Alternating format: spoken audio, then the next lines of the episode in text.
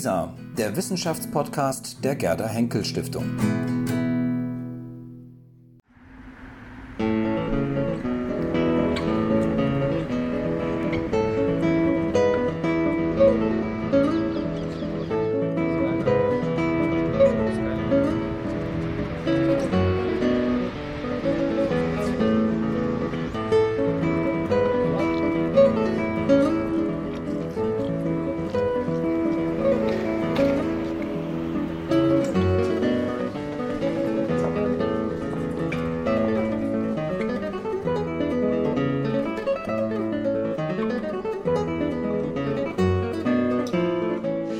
Wir haben heute eine Premiere beim Geschichtstalk. Ob eine kleine oder vielleicht sogar eine etwas größere, wird sich in gut einer Stunde herausgestellt haben. Kurzum, die 14. Sendung findet erstmals als Zoom-Ausgabe statt.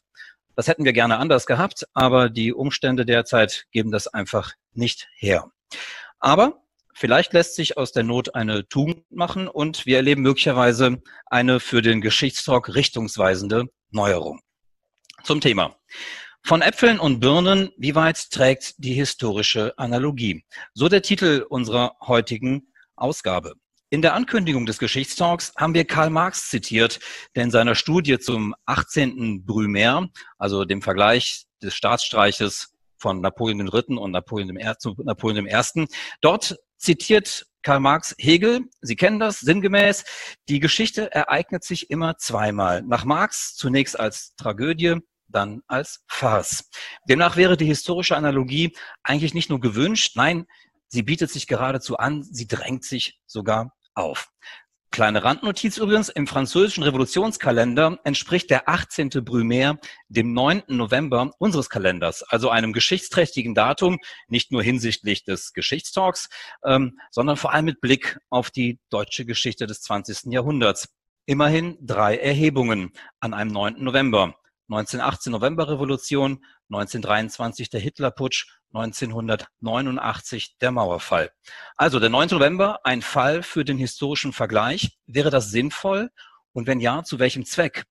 Diese Frage soll uns heute insgesamt leiten. Wann macht der historische Vergleich Sinn? Wann ist der Unsinn oder führt gar in die Irre? Über diese Fragen möchte ich heute mit meinen Gästen diskutieren, die ich nur in aller Kürze vorstelle, damit wir zügig in die Debatte einsteigen können. Ich fange mal an mit der Neuzeithistorikerin Dr. Claudia Gatzka. Wo ist sie? Moment, da. Hallo. Einmal kurz winken, dann weiß man, dass Sie sind. Hallo. Dann der Althistoriker Professor Dr. Michael Sommer. Hallo, Herr Sommer, guten Tag, da unten bei mir. Ähm, die Kulturwissenschaftlerin Dr. Christina Dongowski. Hallo, grüße Sie, da ist sie. Und der Neuzeithistoriker und Co-Gastgeber beim Geschichtstalk. Sie kennen ihn, Professor Dr. Marco Demantowski. Zum Ablauf ganz kurz. Wir diskutieren rund 45 Minuten untereinander, öffnen dann aber die Runde für diejenigen, die sich alle hier in das Meeting eingeklinkt haben. Die Kollegen und Kolleginnen Judith Wonke, Lena Reuter und Marvin Rees, die den ähm, Zoom hier ähm, redaktionell und technisch betreuen, nehmen aber auch Ihre Fragen während des Talks entgegen. Sie können das gerne beispielsweise über den Chat hier machen ähm, und spielen uns die dann später nochmal zu. Fangen wir an. Wir haben Sie, liebe Gäste, im Vorfeld gefragt oder gebeten, eine Ihrer Lieblingsanalogien aus der Geschichte vorzubereiten, anhand der sich möglicherweise der Sinn oder auch der Unsinn des historischen Vergleichens zeigen lässt. Ähm, ob wir jetzt jede einzelne durchsprechen werden können, wage ich fast zu bezweifeln. Wir wahrscheinlich bleiben in der einen oder anderen ein bisschen länger hängen, fände ich auch nicht schlimm. Jetzt haben wir im Vorfeld einige neuzeitliche Daten gehört. Ähm, allein deshalb würde es mich schon mal interessieren, was sozusagen aus der, alte, aus der alten Geschichte an historischen Analogien hier Sinn machen könnte, was vielleicht Herr Sommer für uns vorbereitet hat. Herr Sommer, sagen Sie, kommt jetzt irgendwas wie, weiß nicht, der Untergang Roms und eine Analogie zu Weimarer Verhältnissen oder sowas? Ja, also der Untergang Roms ist natürlich immer ein besonders beliebtes äh, Analogon, äh, wenn man irgendwas äh, äh, äh vergleichen möchte. Vor allem äh, für, die, für die notorischen Unkenrufer ist das natürlich immer ein gefundenes Fressen.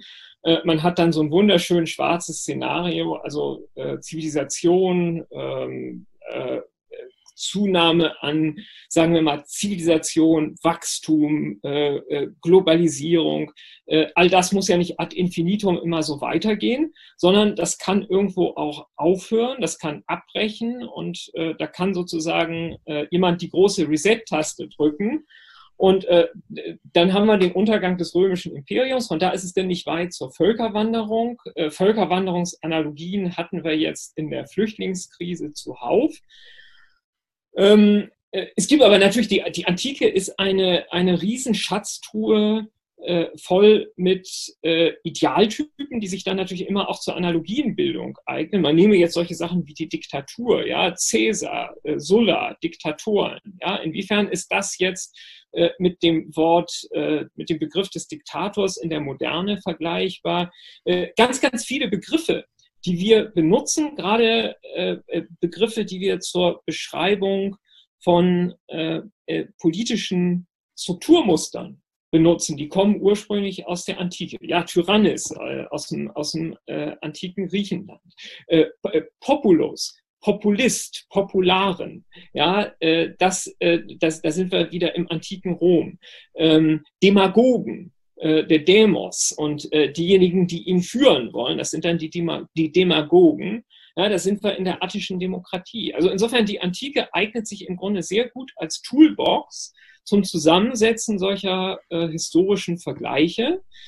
Äh, und es hat zusätzlich den Vorteil, es ist dann ideologisch vielleicht nicht ganz so aufgeladen, als wenn wir jetzt wie Marx äh, eben Napoleon I. und Napoleon III. miteinander vergleichen oder wenn wir auf die Weimarer Verhältnisse Bezug nehmen, äh, da ist man dann immer ähm, in historischen Epochen, an denen man noch sehr viel selber Anteil nimmt. Bei der Antike ist das ja zum Glück nicht so. Deswegen ist es so schön, ja, also ich äh, kann Fan oder nicht Fan von Cäsar sein, aber äh, ideologisch tut das eigentlich nichts zur Sache. Mhm. Warum ist denn das so attraktiv, immer wieder auf die Antike zu rekurrieren, wenn wir uns bewusst werden, wie viele Jahrhunderte dazwischen liegen, wie viele Epochen sozusagen auch, wir sprechen von der Vormoderne, haben die Aufklärung, äh, Sattelzeit, dann kommt die Moderne und so weiter. Wieso ist die Antike nach wie vor so anschlussfähig, wenn es gerade darum geht, sozusagen uns die Gegenwart nochmal zu, verge ja, zu vergegenwärtigen? Ja, also ich glaube, einmal, äh, die Antike ist eben sehr paradigmatisch. Das hat ja schon Machiavelli erkannt. Also er hat sozusagen alle politischen Grundmuster, die er in seiner Zeit erkannt hat, die hat er auf Livius zurückführen können. Er meinte, also in Livius steckt das im Grunde schon alles drin, äh, was er in der Moderne erlebt. Das ist das eine. Das zweite, es knüpft jetzt unmittelbar da an. Ähm, dadurch, äh, seit Machiavelli im Grunde genommen alle immer wieder die Antike wiederentdeckt haben und immer wieder auf die Antike Bezug genommen haben, ist sie ein fester Bestandteil unserer eigenen intellektuellen Geschichte. Und äh, äh, sie, sie ist sozusagen aus der der äh, europäisch-amerikanischen Geistesgeschichte, denken wir an die Verfassungsväter der Vereinigten Staaten, jetzt vielleicht ein schön aktuelles Beispiel, ja, die haben mit ihrem Cicero äh, permanent, äh, äh Alexander Hamilton, von dem heißt es, der hat mit dem Cicero permanent unter dem Kopfkissen geschlafen. Also äh, die Antike war sozusagen für die immer gegenwärtig. Und weil natürlich diese Rezeptionsgeschichte der Antike bis in unsere, ich würde mal sagen, fast unmittelbare Gegenwart reicht, also zumindest so weit, wie es ein klassisches Gymnasium gab mit dem, mit dem dazugehörigen Bildungskanon, so weit reicht ja die Rezeptionsgeschichte der Antike. Deswegen ist die Antike immer in unserer fast noch unmittelbaren Gegenwart präsent. Und äh, mhm. deswegen arbeiteten, haben sich äh, eigentlich äh, Generationen von Europäern äh, seit der Renaissance, im Grunde seit dem Humanismus, immer wieder an der Antike abgearbeitet. Das macht sie, glaube ich, besonders fruchtbar als ein Feld für solche Analogien. Mhm. Ich frage mal die anderen, ist das sozusagen jetzt sozusagen das, ähm, ja, äh, ist das ein Fan sozusagen der alten Geschichte, der einfach so redet, weil er so redet, weil er sich damit beschäftigt und das im Grunde so hochheben möchte? Oder wie sehen die anderen das hier, die ja sozusagen von der Antike so ein bisschen weiter weg sind? Wer möchte gerne? Ja, Frau Katzka, bitte. Ja, vielen Dank und herzlich willkommen auch nochmal ähm, quasi von meiner Seite. Ich, ich würde das eher unterstreichen, was Herr Sommer sagte. Also wenn wir uns die Zeitgenossen im 19. Jahrhundert ansehen, wo eben der Neuhumanismus dann in Deutschland beispielsweise nicht nur in Deutschland sich verbreitet, die klassischen Gymnasien, ähm, also mit der Bildungsexpansion der Deutschen geht ja der, der Rekurs auf die Antike einher, gerade, geradezu die Faszination für die Antike, die schon im 18. Jahrhundert in der Kunstgeschichte auch einsetzt mit Winkelmann. Ähm, Herr Sommer hat, hat die Bezüge in, seit der Renaissance äh, angesprochen. Also die Neuzeit, die mich dann beschäftigt, aber auch äh, Marco de Mantowski, ähm, die lebt im Prinzip ja in einer beständigen Analogie intellektueller, ideengeschichtlicher Art, aber auch in performativer Art, wenn wir so an kunstgeschichtliche äh, Mimesisformen äh, denken, die lebt in einer beständigen Analogie zu den alten, zu der schönen alten, ja, den schönen alten Griechen, vor allem in Deutschland, in Frankreich oder Großbritannien ist der Bezug zu Rom immer viel, viel stärker gewesen aus. Das hat im Imperialismus geschichtliche Gründe dann im 19. Jahrhundert. Ähm, und die, die, die zugleich damit wachsende Analogie, also die sozusagen Negativanalogie ist dann die zum Mittelalter. Und die ist ja heute genauso weit verbreitet. Ne? Also ich glaube, wir sagen sogar häufiger, boah, das sind aber mittelalterliche Verhältnisse, anstatt das sind aber römische oder altgriechische Verhältnisse. Und da finde ich, also mit diesem Negativbezug finde ich die Analogie und dann die zum Mittelalter eigentlich noch in unserem Alltag viel, viel stärker präsent als jene zum, zur Antike, die uns häufig gar nicht so bewusst ist, weil wir eben in deren Kategorien im Grunde denken. Mhm. Dann bleiben wir doch mal jetzt ganz konkret bei einem Beispiel, was gerade auch ähm, Herr Sommer genannt hat. Er sprach gerade von der Völkerwanderung. Ähm, die findet ja historisch sozusagen genau an der Schnittstelle Übergang von der Antike hin zum frühen Mittelalter statt. Ähm, ja, bietet sich das an, sozusagen die ähm, Ereignisse, die wir jetzt seit den ähm, letzten Jahren hatten, mit äh, vielen Flüchtlingen, die von über das Mittelmeer kommen oder über die Landzunge äh, kommen, über Türkei, Griechenland, ähm, bietet sich da der Vergleich an? Bringt der uns was? Wer möchte da was zu sagen? Vielleicht Frau Donkowski, bitte ja. Ich finde äh, zum Beispiel bei Völkerwanderung kann man ja sehr gut auch sehen, dass fatale Analogien, die äh, Völkerwanderung selber ist, glaube ich, ein Begriff, der von den Historikerinnen der Zeit gar nicht mehr aktiv als historische Epoche, als ein historischer Prozess äh, so begriffen wird, sondern das wird ja extrem kritisiert und thematisiert.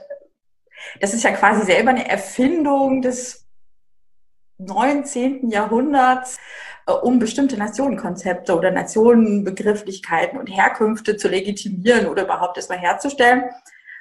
Ähm, ich kenne zum Beispiel die Völkerwanderung hauptsächlich mal aus Ein Kampf um Rom von Felix Dahn, ähm, wo das ja quasi, und ich frage mich halt, ob inwieweit vor allem vielmehr so eine Popularisierung, Public History, Massenmedialisierung von historischen Begriffen sozusagen dann historische Analogien dann anfangen, super schwierig zu werden, weil dann die werden dann statisch, typologisch im schlechten Sinne vielleicht. Und äh, Völkerwanderung wäre ja sowas, wo das ist ja dann auch so, so undefiniert, so offen sozusagen, fallen jetzt die Hunde über uns her und wir armen Germanen müssen dann irgendwie weiterziehen. Äh, wer sind denn überhaupt die Hunde? Äh, interessant ist, dass es bei da noch sowas gibt wie eine positive Überlegung, ist ja auch super, dann passiert endlich mal was in den Römern in ihrer Dekadenzperiode, dass es endlich mal vorwärts geht wieder. Ähm, was jetzt zum Beispiel in der Debatte jetzt, wo Völkerwanderung auftaucht, ja ganz selten wird das so benutzt.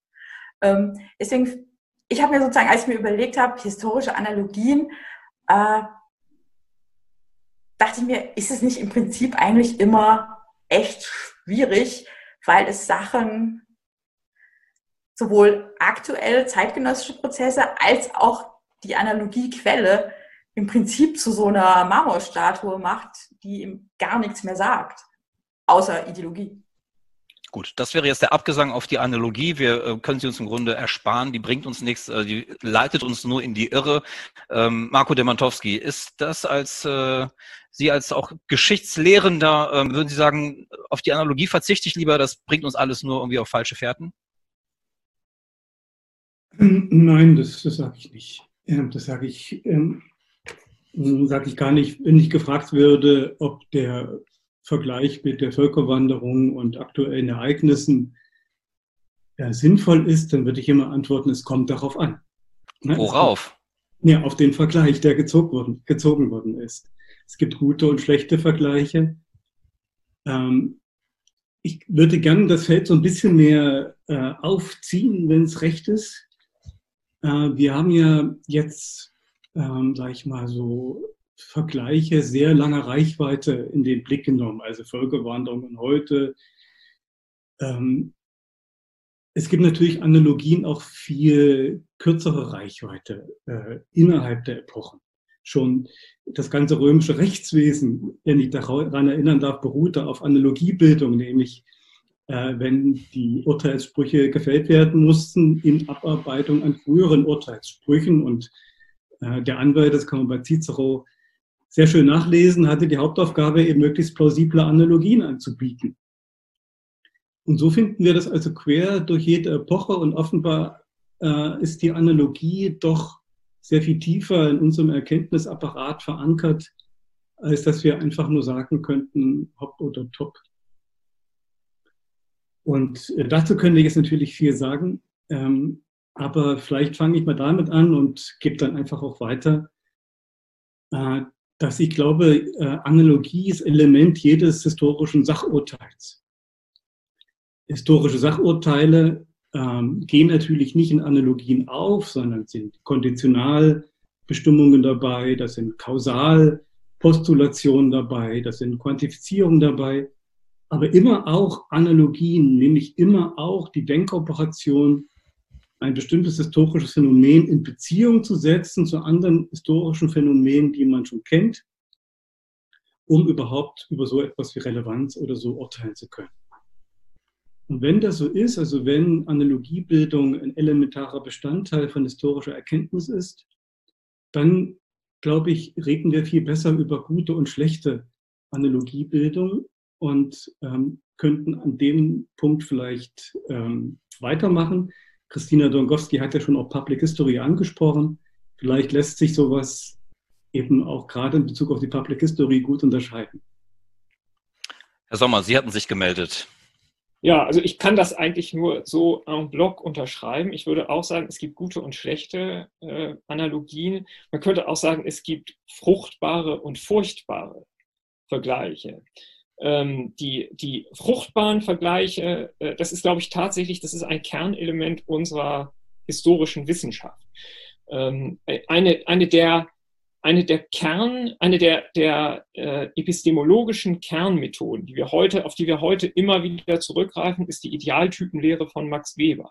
Und ein, ein Idealtypus entsteht dadurch, dass wir ganz, ganz viele teilweise bewusst, teilweise unbewusst, ganz, ganz viel, viele historische Fälle in den Blick nehmen und äh, teilweise explizit, teilweise implizit miteinander vergleichen. Also ein, ein schönes Beispiel dafür ist ähm, der, unser äh, moderner Begriff der Religion.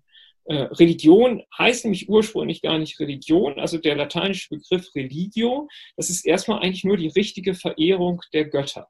Und dass dann daraus so etwas Komplexes wie Religion geworden ist, das ist erst in einem, äh, äh, in, in, in, einem neuzeitlichen Schritt passiert, als man nämlich dann versuchte, äh, Phänomene, die so ähnlich gelagert sind wie das Christentum, dann irgendwie aber auch wieder nicht, unter einem bestimmten Rubrum zusammenzufassen. Und da hat man dann eben auf diesen lateinischen Begriff Religio bzw. Religion dafür zurückgegriffen. Man hat also eine Analogiebildung äh, vollzogen zwischen Christentum und eben allen möglichen anderen Phänomenen, die wir heute als Religionen bezeichnen, ob das jetzt Islam oder Hinduismus, äh, Judentum und so weiter sind. Und wir, uns ist allen klar, dass diese Analogie, die trägt immer nur bis zu einem bestimmten Grad. So, nehmen wir zum Beispiel den Islam, der ist äh, äh in dem Sinne genauso Rechtssystem wie Religion in unserem äh, europäischen Sinn ist. Also insofern, jede Analogie trägt natürlich immer wieder den Keim zum Schiefsein in sich. Aber äh, ohne Analogien und ohne Vergleiche würden wir letztendlich nur lauter historische Phänomene beziehungslos nebeneinander stehen. Mhm. Also insofern, ich möchte Lanze dafür brechen, dass der Vergleich zulässig sein muss. Und im Grunde genommen, wenn ein Historiker drangeht und einen Vergleich zieht, dann ist der Vergleich letztendlich immer die Summe der Gemeinsamkeiten und Unterschiede. Mhm. Niemand würde jetzt, wenn er einen Vergleich zieht, a priori annehmen, dass dann wir nur 100% Ähnlichkeiten haben, sondern wir haben eben Ähnlichkeiten, Gemeinsamkeiten, Unterschiede, ziehen am Ende eine Bilanz und die Bilanz bringt uns dann im Idealfall erkenntnismäßig weiter. Mhm.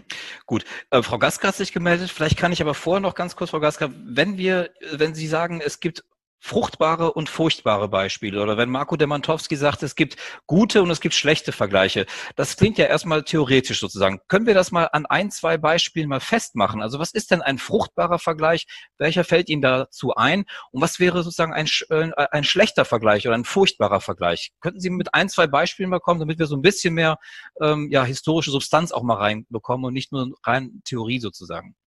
Ja, kann ich gern. Äh, und ich verbinde das auch gleich mit meinem allgemeinen, äh, meiner allgemeinen Aufforderung, dass wir ein bisschen unterscheiden müssen, glaube ich, ähm, bei dem, worüber wir jetzt äh, gerade sprechen. Das tue ich gleich noch, aber ich unterscheide jetzt auch mit Blick auf Ihre Frage. Mhm. Ich, ich kann die in zweierlei Hinsicht beantworten, nämlich einmal den historischen Vergleich als eine Methode, der in der Forschung angewandt wird und zu empirischen Befunden äh, äh, führt, die dann in Buchform nachlesbar sind und historische Vergleiche im Alltag, in der Public History, äh, in der Presse und so weiter. Ich beantworte Ihnen jetzt die Frage für den ersten Fall. Was ist da ein guter Vergleich? Ein guter Vergleich ist der, der zwei unterschiedliche Vergleichseinheiten, das ist die Grundvoraussetzungen, Vergleichseinheiten müssen unterschiedlich sein, um verglichen zu werden. Also Äpfel und Birnen beispielsweise. Ja, man kann Äpfel und Birnen sehr gut miteinander vergleichen, nämlich darauf hin, was sie wiederum vereint. Das nennt man dann das Tertium Comparationis. Also es braucht für einen guten Vergleich zwei unterschiedliche Vergleichseinheiten, die allerdings in gewisser Hinsicht hinlänglich ähnlich sein müssen. Also es müssen unterschiedliche Einheiten sein, die ähnlich sind und die ein gemeinsames Drittes haben, das man quasi analytisch festlegt, woraufhin man dann vergleicht. Ich gebe Ihnen ein Beispiel. Mhm. Die Art, wie ich empirisch verglichen habe. Äh, ich habe mir zwei Demokratien angesehen, die auf irgendeine Art und Weise miteinander kommunizieren. Also sozusagen innerhalb der Demokratie muss man miteinander, Demokrat, äh, muss man miteinander kommunizieren. Und das Tertium Comparationis dieser drei, dieser beiden Demokratien war die faschistische Vergangenheit. Welche Demokratien waren das? Bundesrepublik und Italien. Mhm. So, äh, man könnte aber genauso gut ähm, andere, ich bleibe jetzt mal, bleib, bleiben wir mal bei Diktaturen. Ich könnte genauso gut hergehen und sagen, ich vergleiche die faschistische Diktatur Deutschlands mit der faschistischen Diktatur Italiens, woraufhin auf ein gemeinsames Drittes. Das muss nicht der Faschismus selber sein, das kann aber zum Beispiel sowas sein wie Führerkult, ja, mhm. Mussolini und Hitler. Ähm, über, über Diakrone, Vergleiche, siehe DDR, NS, könnte ich jetzt auch noch was sagen, mache ich erstmal nicht, ja. Kommen wir vielleicht noch drauf zurück. So, und die andere äh, Antwort auf die Frage historische Vergleiche, welche sind gut und schlecht, ähm, bezieht sich dann auf diese ganze Sphäre der Public History, des Alltagsvergleichens. Und ähm, da ist es eben die Frage, wenn beispielsweise, ähm, ich habe mir ein paar Beispiele rausgesucht, Oscar Lafontaine äh, im Jahr 2002, äh, als Weimar-Vergleiche in der deutschen Öffentlichkeit noch sehr verbreitet waren, mit Blick auf die Regierung, ähm, den Bundeskanzler Gerhard Schröder den neuen Heinrich Brüning nannte, ist das ein Vergleich, der natürlich schwierig ist. Ähm, und warum, das könnten wir vielleicht noch weiter diskutieren. Aber das ist die Unterschiede auf dieser, also was das angeht. Ähm, was ich aber eigentlich noch sagen wollte, als ich mich meldete, ich hoffe, ich kann das noch kurz nachschieben, Bitte waren zwei Dinge. Also ähm, so sehr ich alles teile, was gerade gesagt wurde, ich glaube, wir müssen A nochmal klären, was ist ein Vergleich und was ist eine Analogie. Mhm. Wir verwenden das aktuell synonym hier in mhm. der Diskussion, scheint mir. Und zweitens sollten wir, glaube ich, unterscheiden zwischen ähm, der Analogie oder dem Vergleich als Teil des äh, historischen oder des sozialwissenschaftlichen Denkens, quasi als Teil der Heuristik, also der auch der, der Art, wie ich Erkenntnis ähm, äh, produziere und da gehört all das rein, was Herr Sommer auch gerade sagte, Idealtypenbildung und so. Natürlich analogis analogisieren wir ständig und vergleichen ständig. Aber das andere ist dann eben ähm, das, was Frau, äh, was Christina Donkowski eher meinte, ähm, sozusagen die plakative Analogie, nämlich zu sagen, die Flüchtlings, der Flüchtlings, ähm, ich will jetzt nicht Krise sagen, ja, die Flüchtlingsbewegung von heute ist wie die Völkerwanderung. Das ist eine Analogie, die natürlich was anderes macht, als ähm, Idealtypen zu bilden, wie Herr Sommer gerade sagte. Und da müssen wir jetzt. Ich glaube, da haben Sie jetzt Ihre Kollegen und Kolleginnen etwas herausgefordert. Da müssen wir ja wirklich mal nachhaken. Was ist denn nun der Unterschied zwischen dem Vergleich und der Analogie? Wer kann mir das denn mal erklären? Weil ich habe das ja sehr synonym verwendet in der Anmoderation, aber wir haben ja hier geballtes Wissen hier sitzen. Vielleicht kann das mal jemand erklären. Ja, bitte. Ähm, wer gern mag. Ja, vielleicht setzt man am besten bei der Etymologie an. Äh, also äh, äh, analog bedeutet ja einfach verhältnismäßig. Also insofern, äh, die Analogie ist äh, eine Methode, die äh, zwei Dinge oder auch mehr Dinge zueinander ins Verhältnis setzt. Äh, der Vergleich ist strukturell etwas Ähnliches. Der Vergleich ist die Summe von äh, Gemeinsamkeiten und Unterschieden, aber ähm, nicht zum Zweck der in, ins, Verhältnis, äh, des ins Verhältnis zueinander setzens. Ja. Jetzt bin ich gerade irritiert, weil Herr Westerhoff ähm, hier irgendwie den Bildschirm geteilt hat. Geht das Ihnen auch allen so? Ja. ja. Ähm, gut. Also ich fasse zusammen, ähm, der Vergleich, äh, die Analogie setzt etwas ins Verhältnis zueinander, während der Vergleich sozusagen nochmal einen Schritt weiter geht als die Analogie. Ist das richtig verstanden, Herr Sommer? Das würde ich so sehen, ja. Mhm, okay. So, jetzt haben wir wieder die richtige Optik. Ähm, Konsens, äh, sieht das jeder so oder? Ja, also ich, ich bin, bin gespannt darauf, was die anderen sagen. Vielleicht ganz kurz. Ich, ähm, ich habe mal, ich habe auch viel darüber nachgedacht in Vorbereitung auf diese, diese Veranstaltung heute.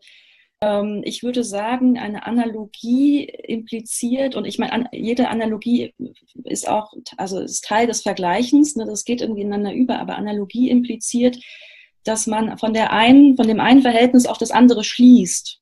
Ja, das hat, das wurde heute schon angesprochen auch. Und ein Vergleich ist erstmal einfach nur zu sagen, ich, set, ich ähm, setze zwei unterschiedliche Einheiten zueinander, nicht in, eben nicht in Beziehung, sondern ich ähm, mhm. vergleiche sie auf etwas hin. Aber ich gehe nicht davon aus, dass sich ähm, in der einen Demokratie beispielsweise etwas genauso entwickelt wie in der anderen. Ähm, das wäre die Analogie. Mhm. Gut, okay, dann nehme ich mal jetzt ein neues Beispiel ähm, und ähm, das ist auch sehr aktuell. Ähm, wir haben die Pandemie, ähm, die gerne sozusagen seit ähm, März, seitdem sie ähm, unsere Breitengrade und Längengrade hier auch erreicht hat, ähm, äh, mit der spanischen Grippe beispielsweise von 1918 verglichen wird. Das hat Frau Dongowski auch mit ins Feld geführt im Vorfeld, ähm, gesagt, das würde ich auch für ein interessantes Thema halten, worüber wir sprechen können. Was haben wir jetzt hier? Haben wir jetzt hier einen historischen Vergleich oder haben wir jetzt hier eine historische Analogie, wenn wir von der spanischen Grippe sprechen und sie sozusagen ins Verhältnis oder ins Einsetzen mit, mit der Covid-Pandemie derzeit? Mir ist die spanische Grippe quasi eingefallen, weil das für mich eine neue Analogie war. Ich wusste schon, dass es das gibt. Als Kunsthistorikerin äh, hat man, es kennt man ein bisschen die spanische Grippe, ähm, weil die mehrere große Künstler abgeräumt hat. Ähm, und deswegen einen deutlichen Einfluss wahrscheinlich auf die Kunstgeschichte der Moderne gehabt hat. Egon Schiele dürfte der bekannteste sein, der die, der die spanische Grippe dahin gerafft hat.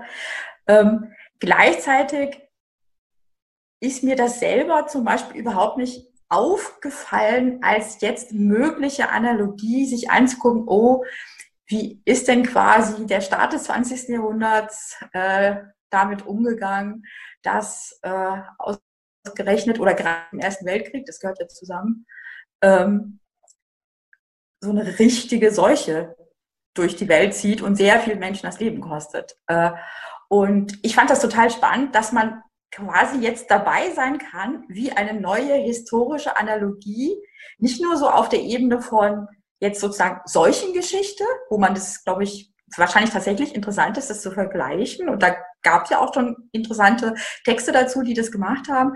Aber auch eben, dass das jetzt auftaucht in in Social Media oder sozusagen im Alltagsverstand oder im, im Alltagsgespräch sagen jetzt Leute, kennen jetzt Leute plötzlich die spanische Grippe. Wenn ich vor denen einem Jahr über die spanische Grippe ge, ge, gesprochen hätte, die hätten mich völlig blank angeguckt.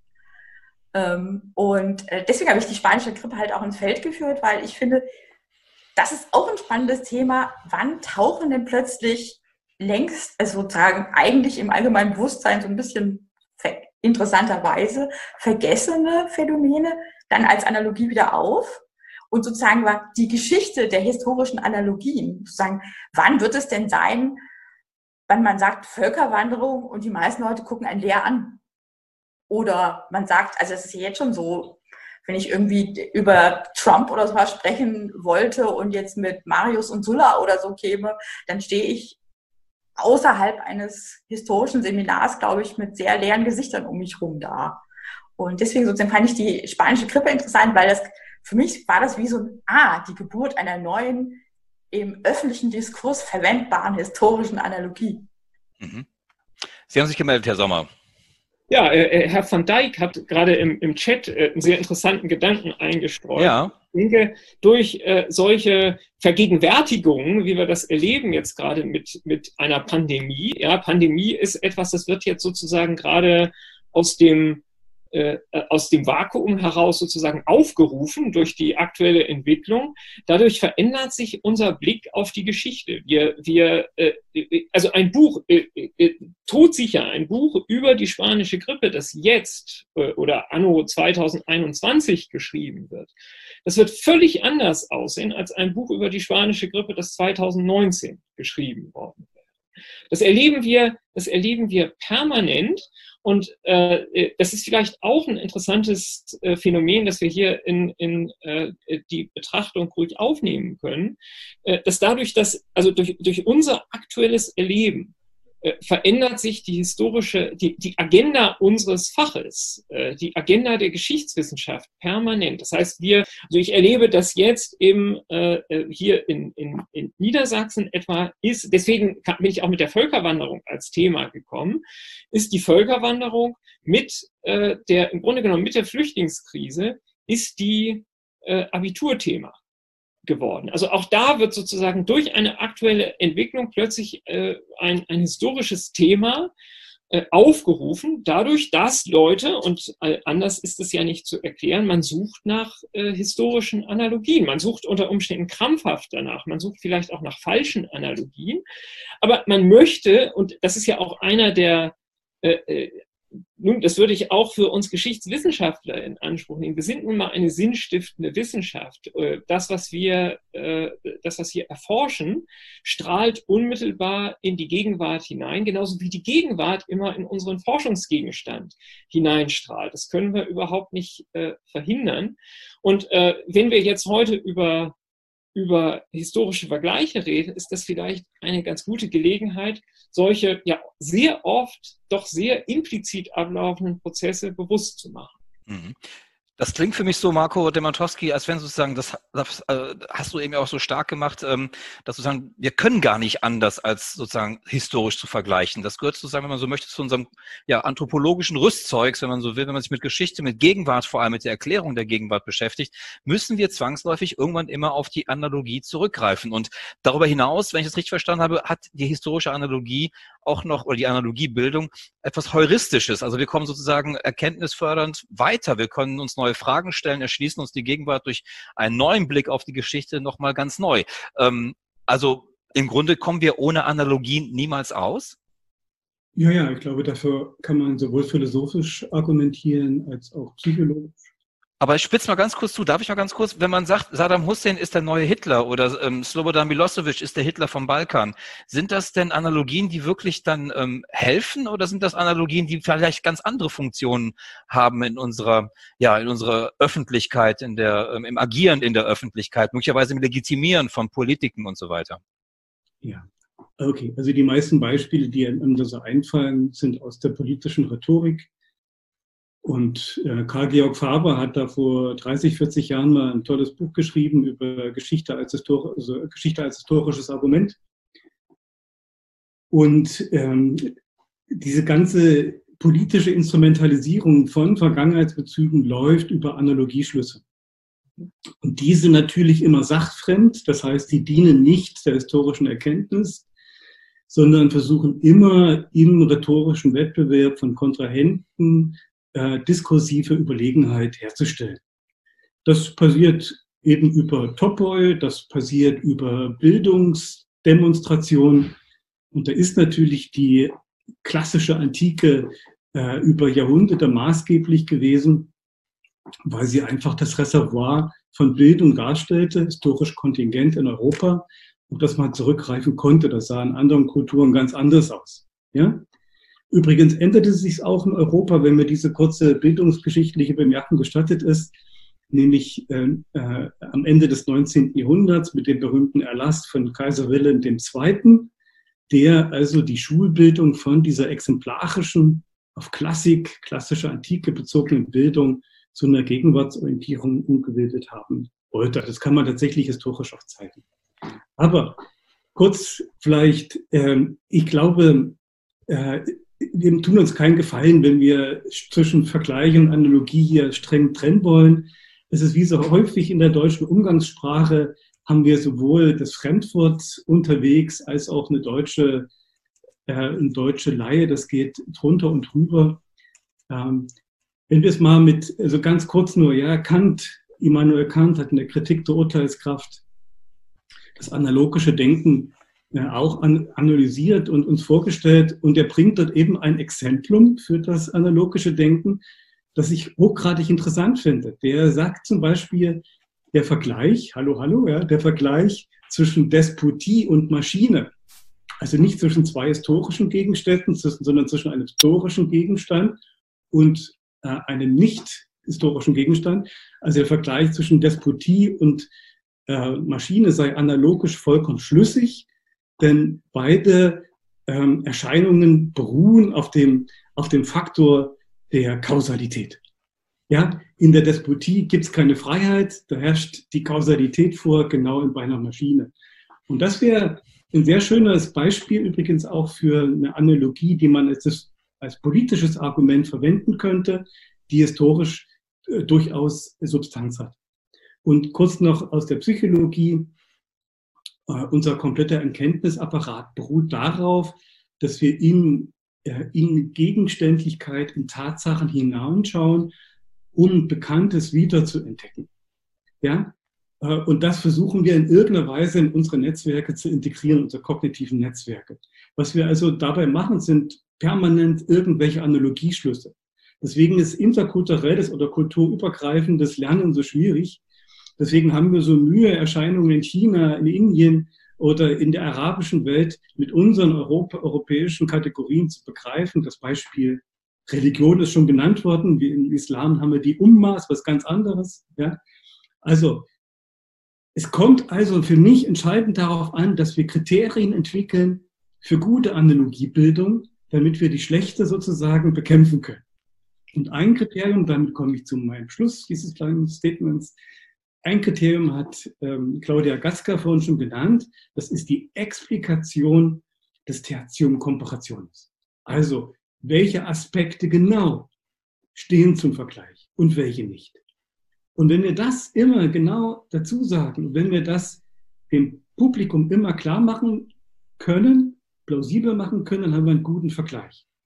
Und wer das bewusst äh, ins Diffuse laufen lässt, wer das bewusst vernebelt, der verwendet es in der Regel äh, aus rhetorischen Gründen, um sich einen diskursiven äh, Vorteil zu verschaffen ja, und will beeindrucken, aber nicht erklären. Sag mal. Ja, ich komme ich komm gerade äh, daran anknüpfend, vielleicht mal mit einem Beispiel, um das äh, zu exemplifizieren, was Marco Demantowski gerade gesagt hat. Ähm, also äh, ich denke, es ist auch gerade eben im Chat äh, diskutiert worden, ist es legitim, die Flüchtlingskrise und äh, die Völkerwanderung miteinander zu vergleichen. Natürlich ist das legitim. Alles mit allem miteinander zu vergleichen, ist grundsätzlich legitim, wenn genau diese äh, Sicherheitskriterien sozusagen da eingezogen werden, dann kann ich als Historiker theoretisch alles mit allem anderen vergleichen. Das ist, äh, da ist auch überhaupt nichts anrüchig daran. Problematisch wird es eben, wenn ich das äh, mit der Absicht tue, äh, damit jetzt äh, bestimmte Reaktionen, politische Reaktionen zu evozieren. Und dafür ist ein gutes Beispiel das, was Alexander Gauland im November 2015 auf der ersten großen äh, Anti-Flüchtlingsdemo in Berlin gesagt hat. Also da äh, äh, taucht nämlich genau dieses äh, dann gleich von Bedienen von bestimmten Bildern die äh, bei, Völk bei dem Stichwort Völkerwanderung einrasten, äh, genau das taucht da auf. Zitat, der totale Kontrollverlust destabilisiert Europa ein weiteres Mal. Und wir zwingen anderen eine Politik auf, die sie nicht wollen. Und nicht zu Unrecht werden in diesen Tagen die Bilder vom Untergang des Weströmischen Reiches aufgerufen, als die Barbarenstämme den Limes überrannten. Das sind zwei Dinge, Bild Barbarenstämme. Jeder stellt sich sofort bildlich was darunter vor. Wie sehen die aus, diese Barbarenstämme?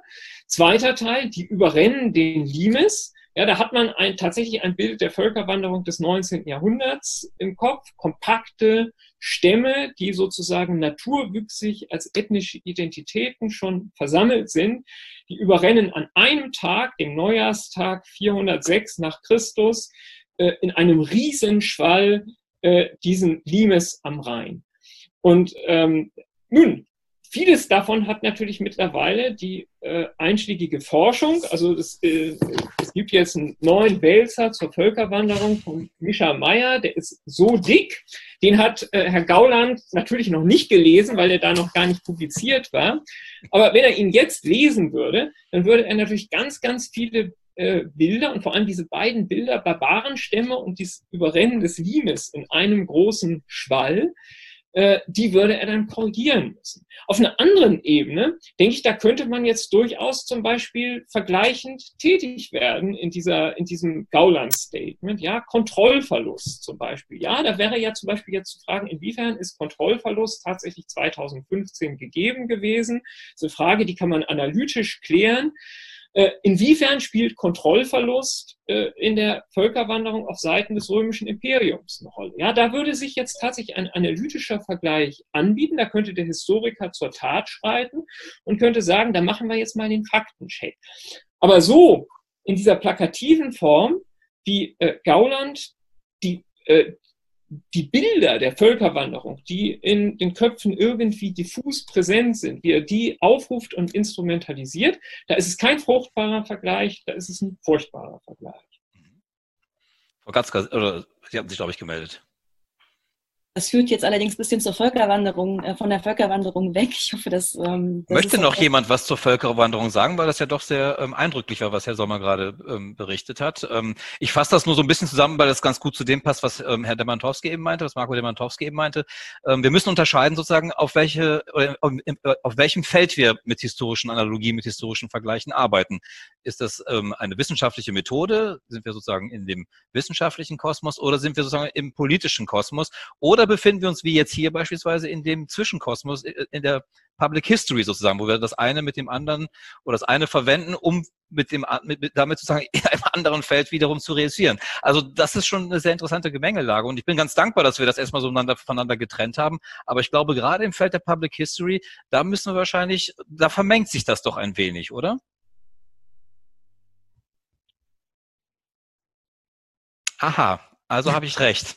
Keiner meldet sich. Ähm, ähm, vielleicht habe ich mich auch völlig missverständlich ausgedrückt, das kann ja auch durchaus sein. Aber ähm, wir haben doch sozusagen hier die klare Trennung gehabt, wir müssen unterscheiden, auf welchem Feld wir uns bewegen und wo wir historische Analogien anwenden. Ja, ähm, und glaube, in der Public History vermengt sich das doch eigentlich, oder? Ich glaube, die Kriterien sind überall die gleichen. Es gibt gute und schlechte Vergleichsbildung in der politischen Arena und es gibt sie in der Wissenschaft, gibt es sie übrigens auch aber zu unterschiedlichen Zwecken, wenn ich das richtig verstanden habe. Das wohl. Trotzdem bleibt ja. das Kriterium gleich. Und äh, äh, äh auch, in, wie gesagt, das äh, konkrete römische Rechtswesen beruht auf Analogiebildung. Unser ganzer Erkenntnisapparat beruht mhm. darauf.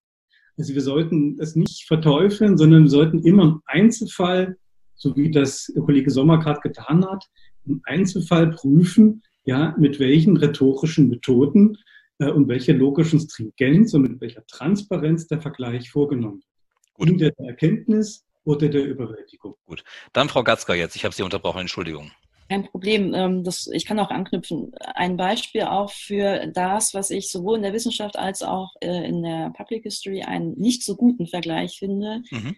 ist der Vergleich von Totalitäten. Ja, also man, wenn, man, wenn man so Einführungen liest in den historischen Vergleich von Hartmut Kelble beispielsweise oder anderen ähm, versierten, vergleichenden oder komparatistisch arbeitenden Historikern, findet man verschiedene Typen des Vergleichs und dazu gehört der, der Totalitäten im Prinzip vergleicht. Also Beispiel, wir vergleichen Frankreich und Deutschland. Und das ist eigentlich für beide Zwecke, sowohl für den wissenschaftlichen als auch für den der Wissenschaftsvermittlung für meine Begriffe nicht sinnvoll, weil wir inzwischen ja wissen, wie ähm, problematisch es wird, ähm, solche Totalitäten aufzumachen, seitdem wir uns immer bewusster werden, wie multiperspektivisch die Geschichtswissenschaft und unsere Gegenwart funktioniert und wie, welche verschiedenen Stimmen und Gruppen und ähm, Probleme und Subsysteme es gibt, die eine Gesellschaft beispielsweise ausmachen.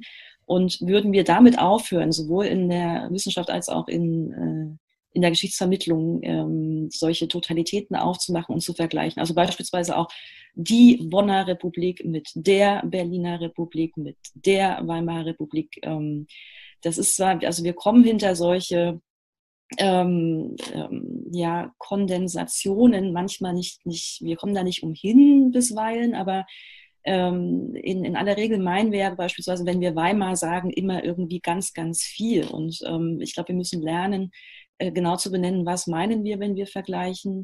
Was meinen wir beispielsweise, wenn wir Republik sagen, bei der Berliner, bei der Bonner, bei der Weimarer? Man könnte dann sagen, okay, wir meinen eine spezifische Form des Parlamentarismus, dann hätten wir wieder das Herz zum Komparationis. Ähm, aber in aller Regel werden halt häufig so Totalitäten verglichen, wenn es nicht so einzelne Phänomene sind, wie beispielsweise Völkerwanderung. Und das ist, glaube ich, ähm, nie ein guter Vergleich. Mhm. Ja, ähm, das führt mich aber so ein bisschen zu der kritischen Nachfrage, sozusagen, wenn wir alles sozusagen uns, ähm, also wenn wir sozusagen den Anspruch aufgeben, ähm, was die Totalitäten nennen, könnte man ja auch anders vielleicht fassen, sozusagen zu versuchen, nochmal holistisch etwas zu begreifen oder auch ähm, sehen zu wollen, verstehen zu wollen, analysieren zu wollen. Wenn wir alles sozusagen in Fragmente aufteilen, die sozusagen nicht mehr miteinander verbunden sind, was haben wir denn dann noch für eine Geschichtsschreibung? Was haben wir denn dann noch für eine Geschichtsforschung? Nö, ich würde nicht Hängt sagen. das unverbunden alles nebeneinander dann nur noch so fragmentarisch? Nein, nein, Sie können ja, ich würde auch nicht Fragmente sagen. Also wenn Sie Fragmente sagen, haben Sie im Prinzip auch wieder so ein integrales Verständnis von Gesellschaft, ne, die sich dann fragmentiert oder mhm. spaltet mhm. oder so. Nein, wir, wir, wir untersuchen dann gewisse Phänomene, wie gesagt, die äh, vergleichbar sind in verschiedenen, jetzt zum Beispiel Gesellschaften oder auch, äh, was weiß ich, Staaten oder Städten.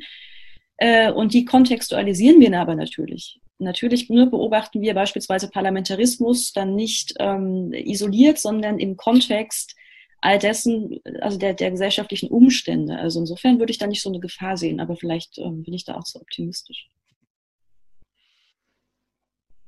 Frau Donkowski, ich ähm, deute das mal so, dass Sie sich entstummt haben. Ja.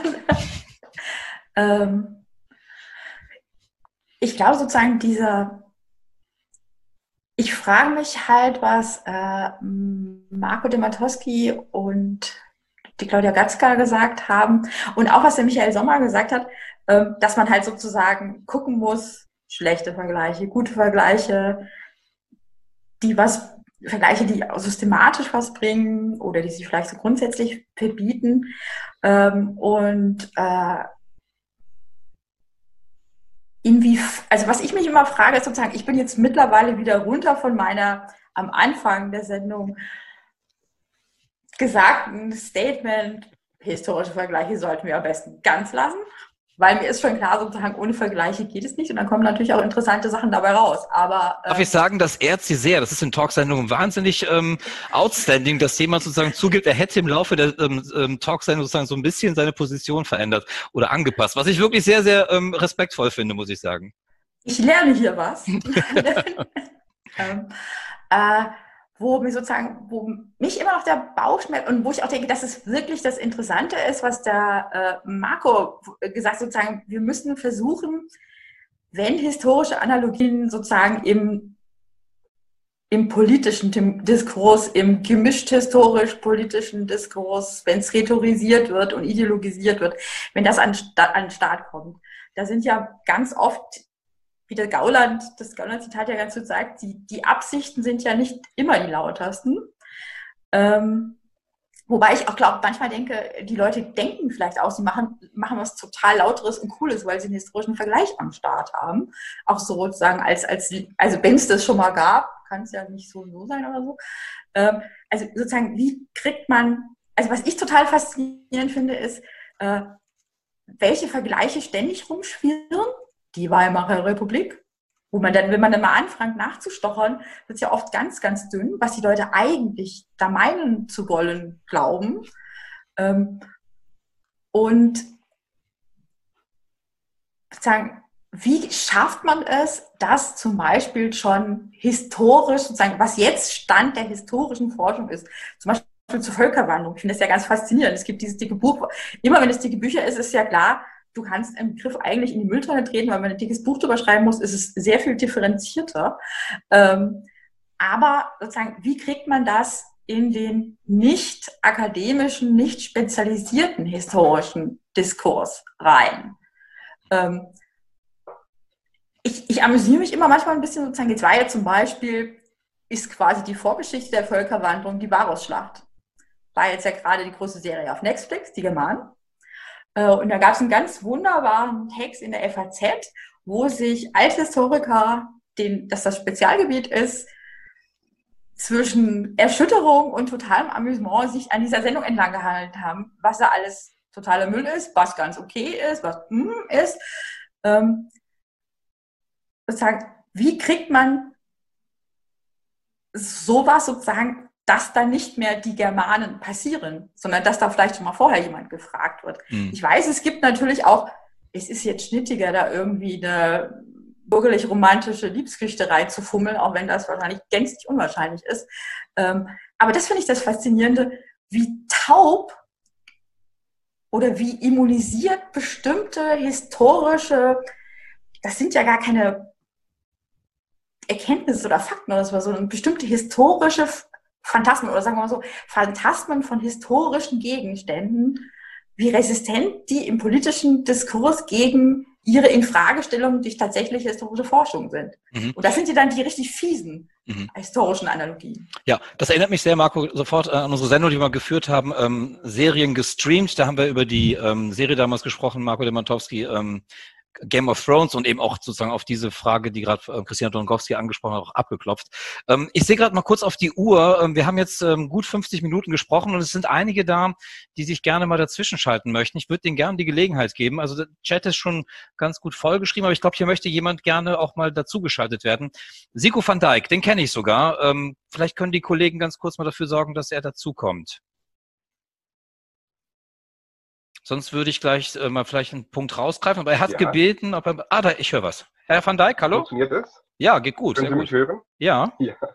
Okay, verzeihen Sie, wenn ich, wenn ich mich da äh, kurz einmische. Ich hatte, Nein, sehr gerne. Ich fand auch sehr, ich fand sehr interessant das Gespräch, äh, das Sie mal hatten, Herr Schatzudis, über äh, alternative Geschichte oder, oder äh, fiktionale Geschichte oder Romane mit alternativen Geschichtsverläufen. Und äh, da gibt's ja diese Sache auch, ähm, wenn man eine Zeitmaschine hätte, dann würde man in die Vergangenheit reisen, um den Hitler zu töten. Solche Sachen. Ne? Und dann die Frage, dann müsste man dann recht früh dann anfangen mit dem Töten, als er noch nicht so Personenschutz hatte, sondern in den 20er Jahren, da wäre das noch besser gewesen. Ne? Und dann stellt sich ja die Frage der Legitimität. Ab wann wäre das denn, hätte man das machen dürfen? Und auch die Attentäter des 20. Juli, die haben sich ja beim Tyrannenmord gefragt, ja, dürfen wir den Hitler eigentlich mit einem Attentat töten? Wäre das nicht Mord? Was sagt das Christentum dazu und so weiter? Während wir heutzutage sagen, ach wieso, den Hitler töten, das ist doch eine tolle Sache. Das hätten viel mehr Leute den Gedanken haben sollen. Aber wenn ich jetzt so einen historischen Vergleich mal, äh, ja, wenn ich den mal ernst nehme, ja, welche Handlungen müssten dann daraus folgen? Also es gab 2002 in den Niederlanden einen rechtspopulistischen Politiker, Tim Fortuyn und der ist in den Medien und von Politikern ja nicht mit Hitler verglichen worden, dafür war man zu feige, aber mit Mussolini oder man hat Anne Frank hinzugezogen. Und äh, da hatte ich so ein zwiespältiges Gefühl. Das ist einerseits sehr legitim, denn wir lernen ja, wir wollen ja aus der Geschichte lernen, ja, wir wollen ja naja, äh, besser einordnen können, was wir heute sehen und dann den Anfang, Anfängen wehren.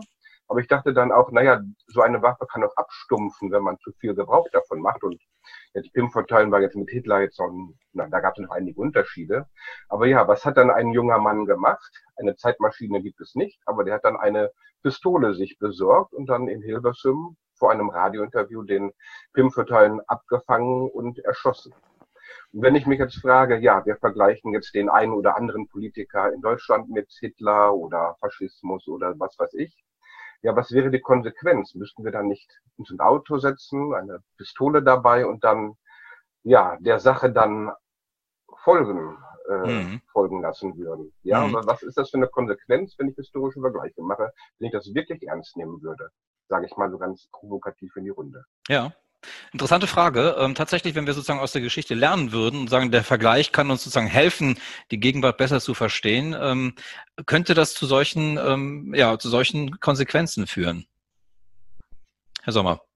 Ja, äh, also ich glaube, da sehen wir genau tatsächlich die Brisanz äh, des, des äh, jetzt der Analogie, würde ich tatsächlich eher sagen, als des Vergleichs. Denn äh, es, ist, es ist gesagt worden, Fortune ist äh, sozusagen ein Wiedergänger des Faschismus. Ja, da wurde, äh, wurden auch wieder Bilder heraufbeschworen. Das ist auf der gleichen Ebene wie äh, Wehner hat irgendwie mal gesagt, Geißler sei der schlimmste Hetzer seit Goebbels.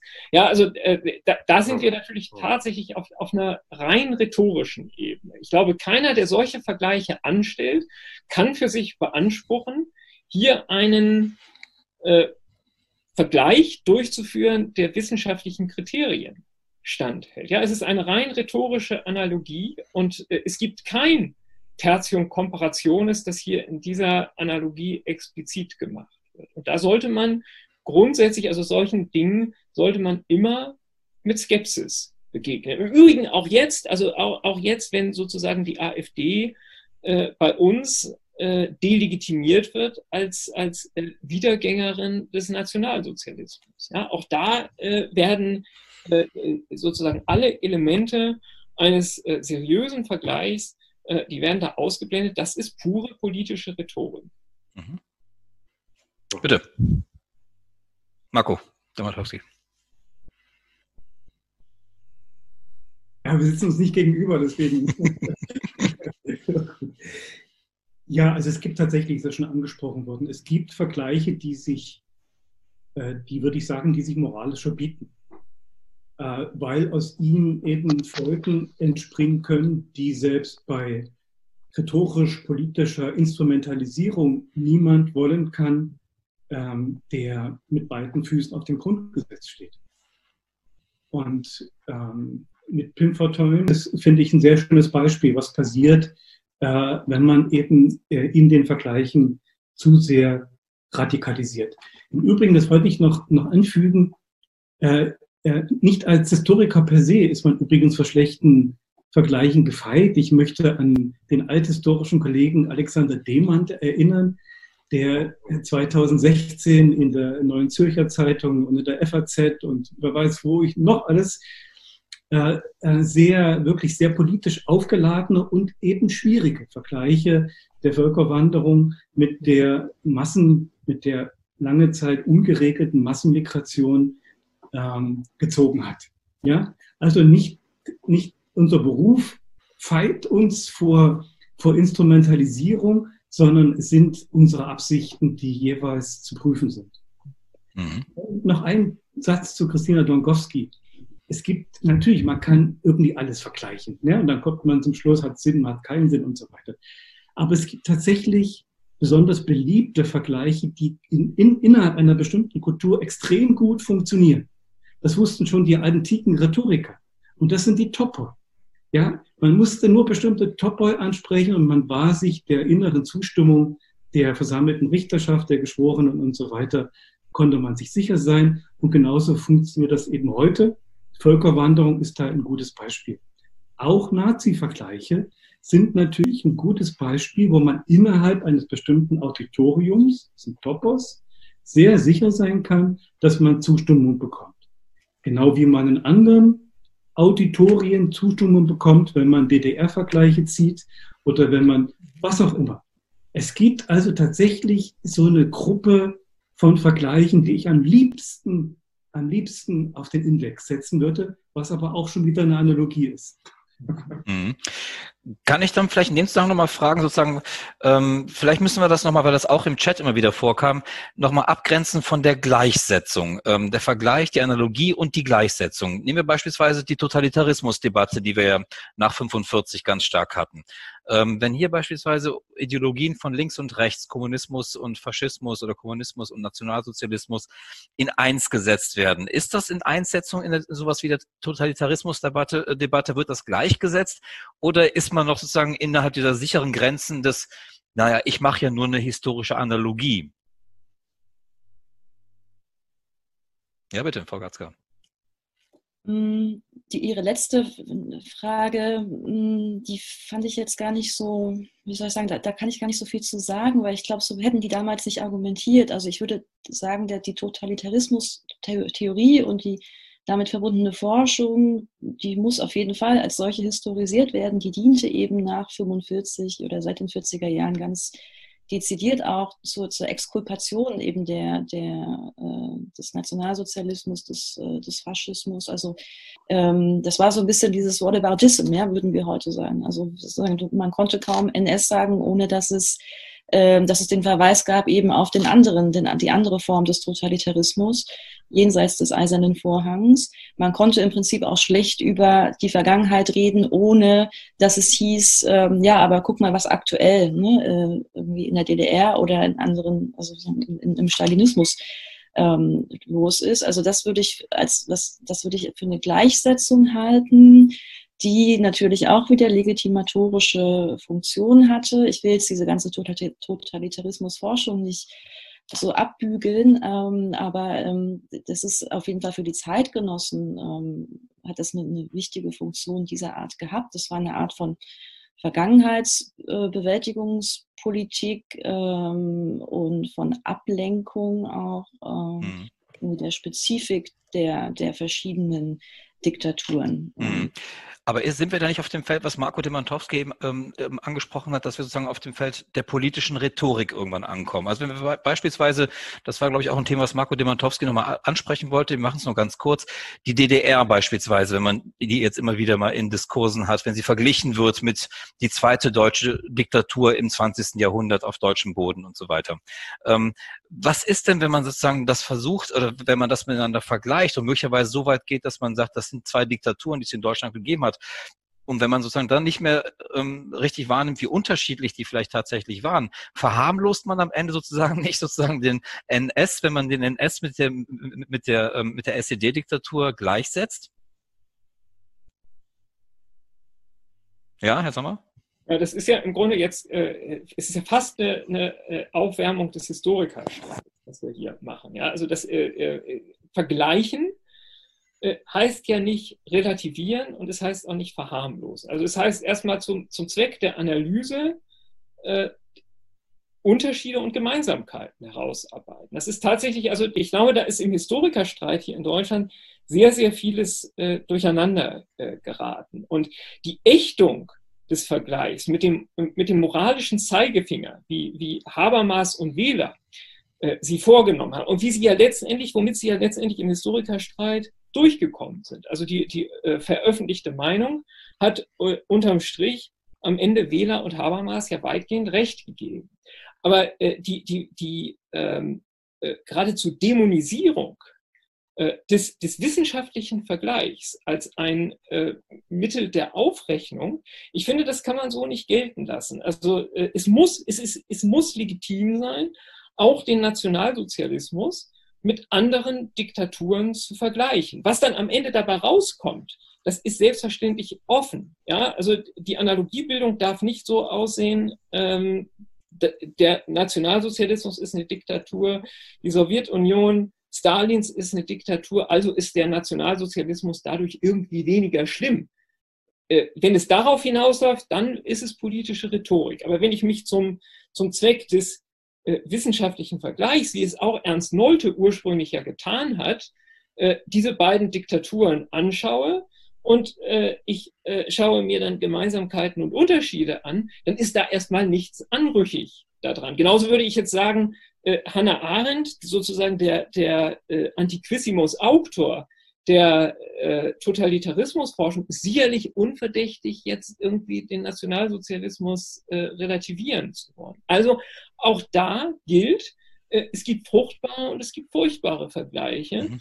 Und äh, das Vergleichen muss im Prinzip legitim sein. Wenn ich dem, dem Vergleich zum Zweck der wissenschaftlichen Erkenntnis äh, die Legitimität abspreche, dann trage ich im Grunde zur Mystifizierung von Geschichte bei. Mhm. Ja, ganz kurz, alles. Sorry. Ja, kurz mal einsprechen, sorry. Äh, bei Nolte ging es nicht um den Vergleich. Da ging es um den Kausalnexus, ging es um das historische Primat. Äh, hätte er nur mal einen nüchternen Vergleich gezogen, dann wäre der Aufstand nicht so groß gewesen. Aber gut, nur damit das jetzt hier nicht so unwidersprochen bleibt.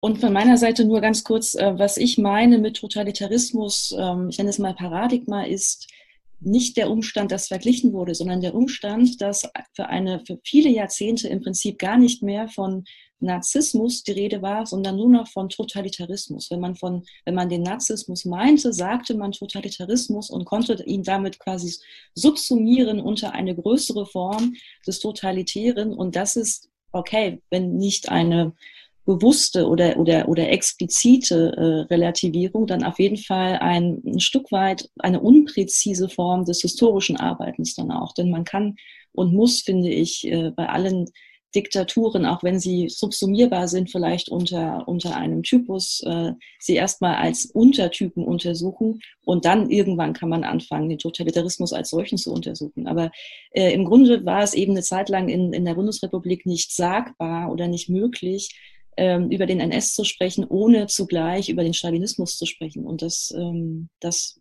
ist was anderes, finde ich, als den historisch, der historische Vergleich, den Sie meinen, in, in wissenschaftlich-redlicher Absicht. Un, unbenommen, ja.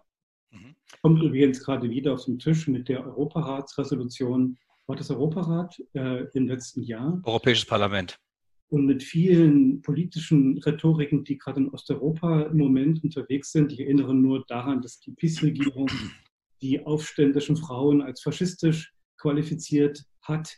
Ähm, es kommt also immer wieder das sozusagen, und jetzt kommen wir vielleicht zum Punkt, das Vergleichen, da sind wir uns inzwischen, glaube ich, einig. Ja? Ist unhintergehbar, müssen wir machen, es gibt Kriterien dafür, alles gut. Das Problem ist das Gleichsetzen, das nämlich das Resultat des Vergleiches schon vorwegnimmt. Ganz genau. Mhm. So, und ich glaube, auf der Ebene können wir uns einigen. Das ist, glaube ich, auch neben dem, dass das Tertium Komparationis nicht explizit gemacht wird, sondern bewusst nicht explizit gemacht wird, ist das ein sicherer Indikator für schlechte Vergleiche, dass nämlich das Resultat schon vorweggenommen wird und nicht die Operation vorgestellt wird. Ja? Und ich glaube, äh, tatsächlich da sind wir uns einig und das ist für die politische Kultur eminent wichtig. Und ähm, ja, was man nicht tut, ja, darauf würde ich gern zurückkommen. Wir bräuchten eigentlich eine Ethik, eine Ethik äh, geschichtsbezogene Analogiebildung. Mhm. Und das ist, finde ich, ein wichtiges Thema für die Public History, äh, ist aber auch ein wichtiges Thema für, äh, für die geschichtswissenschaftliche Methodologie. Gut. Ich habe noch mal eine Wortmeldung bekommen. Da möchte ich noch einmal kurz, Sico van Dijk möchte gerne noch einmal rein. Dann würde ich sagen, lassen wir noch einmal. Denn ich sehe gerade, ähm, unsere schöne Uhr ist schon abgelaufen. Ähm, ich weiß nicht, ob man das sehen kann, die, die hier hinten. Ähm, deswegen müssen wir langsam mal zum Ende kommen. Aber wir lassen Herrn van Dijk noch mal rein. Ähm, Herr van Dijk, sind Sie da? Ja, danke Ihnen. Ah, wunderbar, bitte. Ja. Mhm.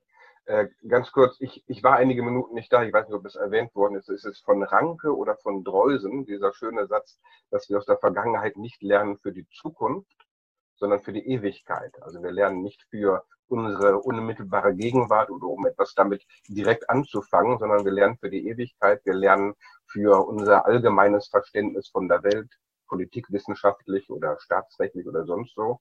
Und das ist dann die Grundlage, von der aus wir dann unsere heutige Gegenwart oder unmittelbare Zukunft angehen können. Also wir lernen nicht für die Zukunft, sondern für die Ewigkeit. Ich lasse das mal so stehen. Ähm, wir haben fast einen etwas äh, frommen Ausgang zum Ende gefunden ähm, für die Ewigkeit kann man ja drüber nachdenken. Ähm, das soll ja auch so sein beim Geschichtstalk. Wir wollen ja nicht immer irgendwas abschließen, sondern wir wollen ja nur was anstoßen und ich hoffe, das haben wir damit getan. Vielen Dank für die Runde. Ähm, wie gesagt, die Zeit ist abgelaufen. Ähm, einige müssen auch schon, glaube ich, zum nächsten Zoom-Termin. Wir sind ja in Zoom-Zeiten inzwischen. Insofern vielen Dank, dass Sie äh, sich Zeit genommen haben. Vielen Dank auch für, äh, für äh, an alle, die sich von außen mit beteiligt haben. Und ja, weiterhin alles Gute für Sie und ich hoffe, wir können immer wieder einen Geschichtstalk auch mit Pizza am Ende beenden. Dankeschön. alles Gute für Sie. Danke. Tschüss. Dankeschön und tschüss. Tschüss. Danke. Tschüss. Ja.